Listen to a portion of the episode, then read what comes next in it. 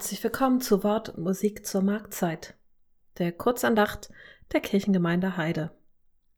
Heute hören Sie unseren Kantor Franz Spenn an der Orgel und mich, Pastorin Tanja Sievers, im Wortteil.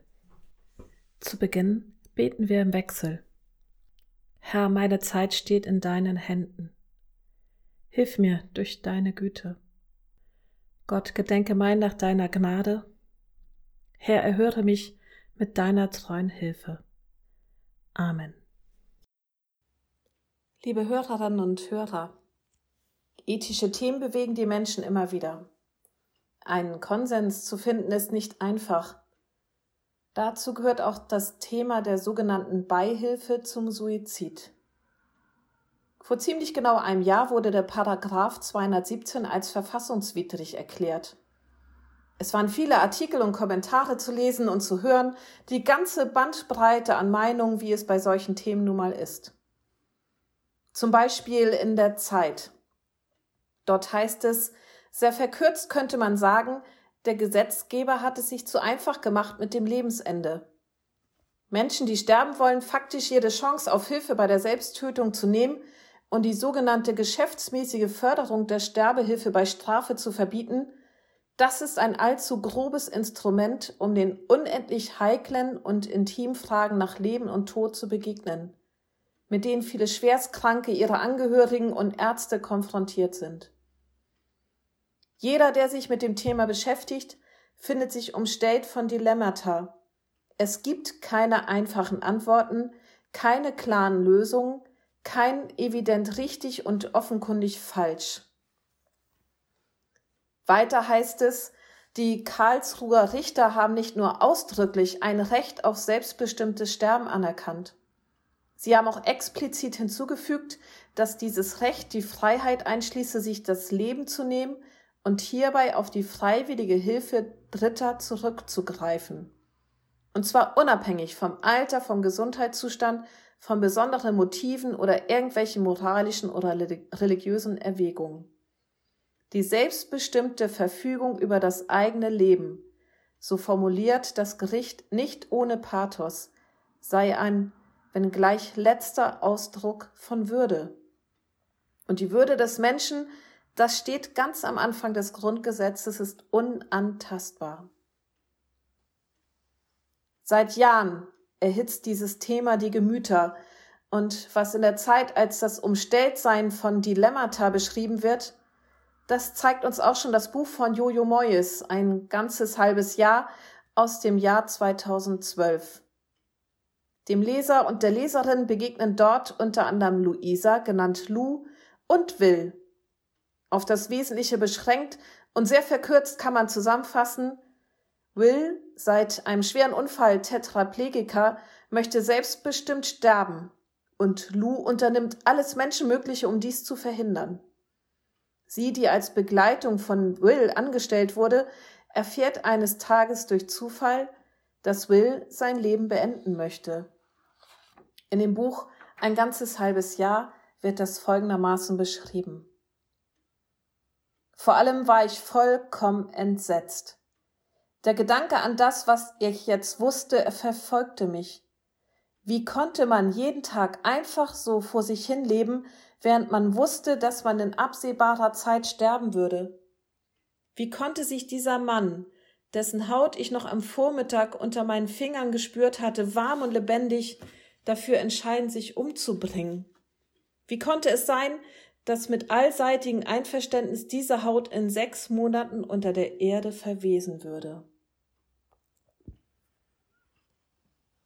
Das sind die ersten Gedanken, die Lou hat, als sie davon erfährt, dass Will sterben möchte. Und sie beschließt, ihm zu zeigen, wie lebenswert das Leben ist. Will jedoch macht ihr immer wieder deutlich, dass er zwar körperlich behindert, aber dennoch in der Lage ist, über sich selbst zu bestimmen. Nach vielen Gesprächen und auch Dialogen und Witzen und auch Streit werden die beiden Freunde und verlieben sich schließlich ineinander. Neben dieser Liebesgeschichte, die sich zwischen den beiden entspinnt, geht es aber um viel mehr. Und das ist es, was Millionen Leser und Leserinnen berührt hat. Darf ein Mensch selbstbestimmt sterben und was tun, wenn er für dieses selbstbestimmte Sterben Hilfe benötigt. Um es vorwegzunehmen, Will geht seinen Weg zu Ende. Sein Wunsch, sein Leben, das für ihn kein Leben mehr ist, zu beenden, erfüllt sich schließlich. Und er betont immer wieder, wie gut es ihm tut, endlich wieder selbstbestimmt zu sein. Er stirbt. Mit Unterstützung seiner Familie und der Firma Dignitas in der Schweiz. Obwohl es irgendwann noch abzusehen war, dass das Buch so enden wird, war ich traurig und bis zum Ende nicht sicher, was ich eigentlich davon halten soll. Die letzten Stunden von Will und Lou werden geschildert. Nach vielem Hin und Her versöhnen sie sich wieder nach einem großen Streit. Lou fährt in die Schweiz, um bei Will zu sein. In dem Buch ist es folgendermaßen beschrieben. Will lag halb aufgerichtet im Bett, so dass er aus dem Fenster auf seiner linken Seite in den kleinen Garten schauen konnte, wo ein Wasserspiel ein munteres, klares Flüsschen unter die Terrasse perlen ließ. An der Wand gegenüber dem Bett hing ein schlecht gerahmter Druck mit Dahlien. Es war ein ziemlich schäbiger Druck dafür, dass er für manche Leute das Letzte war, was sie im Leben sahen, dachte ich. Also, du versuchst nicht. Nein, ich versuche nicht, dich umzustimmen. Dann bist du also gekommen, weil du akzeptiert hast, dass es meine Entscheidung ist. Es ist das Erste, über das ich seit meinem Unfall wirklich selbst bestimmen konnte. Ich weiß. Und das war es. Er wusste es und ich wusste es auch. Es gab nichts mehr für mich zu tun. Es gibt kein richtig und gibt kein falsch. Der ethische Diskurs wird noch lange nicht zu Ende sein. Und lese ich die offiziellen Statements der evangelischen Kirche, lese ich zwischen den Zeilen, es gibt noch sehr viel Redebedarf. Denn kirchliche Vertreter, die unter anderem in Hospizen oder palliativen Stationen und Pflegediensten ihren Dienst am nächsten tun, tun sich mit einer pauschalen Verurteilung von Beihilfe zum Suizid sehr schwer. Und wieder wird deutlich, solche Fragen sind nicht einfach zu beantworten. Und obwohl ich mich schon seit meinem Studium immer wieder mit ethischen Fragen beschäftige, vor allen Dingen aus Sicht der Theologie, merke ich, wie schwer es mir fällt, mich zu positionieren. Jojo Moyes hat natürlich viele, viele Reaktionen auf ihr Buch damals bekommen. Sie erzählt davon in einem Interview. Dort lautet die Frage, gab es Reaktionen von Betroffenen, die das Buch gelesen haben? Und sie antwortet, ich habe überwältigend viele E-Mails und Briefe von Tetraplegikern, ihren Verwandten und Betreuern erhalten. Fast ausnahmslos hat ihnen das Buch sehr gefallen. Viele von ihnen schreiben, dass es zeigt, womit sie täglich umgehen müssen, den Schwierigkeiten von einem Ort zum anderen zu gelangen, der Art, wie sich die Leute ihnen gegenüber verhalten. Aber am meisten hat sie gefreut, dass jemand mit einer schweren Behinderung als vielschichtig gezeigt wird, als Mensch, der nicht weniger sexy als andere ist und an dem die Behinderung im Grunde das Uninteressanteste ist. Ich habe auch zwei E-Mails erhalten, über die ich mich besonders gefreut habe. Sie kamen von Geistlichen, die schrieben, sie hätten sehr entschiedene Ansichten zum Recht auf Sterben gehabt, aber der Roman habe sie dazu gebracht, diese noch einmal zu überdenken. Ich finde den Gedanken wundervoll, dass mein Buch das ausgelöst hat. Die Autorin gibt den Lesern und Leserinnen Fragen mit auf den Weg. Ganz am Ende des Buches sind die formuliert zum Diskutieren, zum Austausch. Eine davon möchte ich noch mal vorlesen. Wills Wunsch, selbst über den Tod zu bestimmen und Lus Entschlossenheit, ihn davon abzubringen, sind Themen, die sich durch den ganzen Roman ziehen.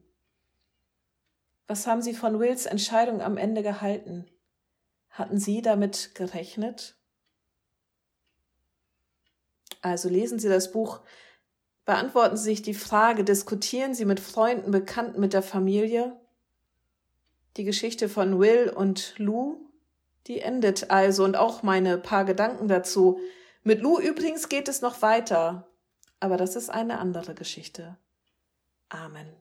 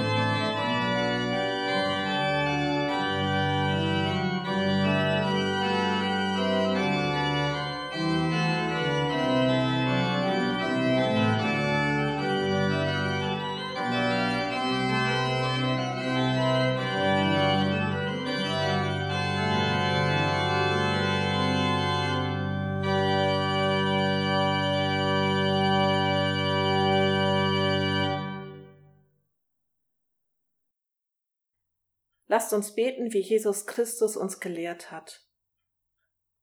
Vater unser im Himmel, geheiligt werde dein Name, dein Reich komme, dein Wille geschehe, wie im Himmel so auf Erden.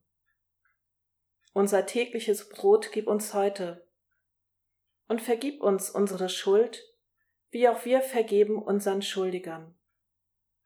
Und führe uns nicht in Versuchung, sondern erlöse uns von dem Bösen. Denn dein ist das Reich und die Kraft und die Herrlichkeit in Ewigkeit. Amen. Geht unter dem Segen Gottes in die kommende Woche. So segne und behüte euch Gott, barmherzig und in Liebe mächtig, Gott Vater, Sohn und Heiliger Geist. Amen.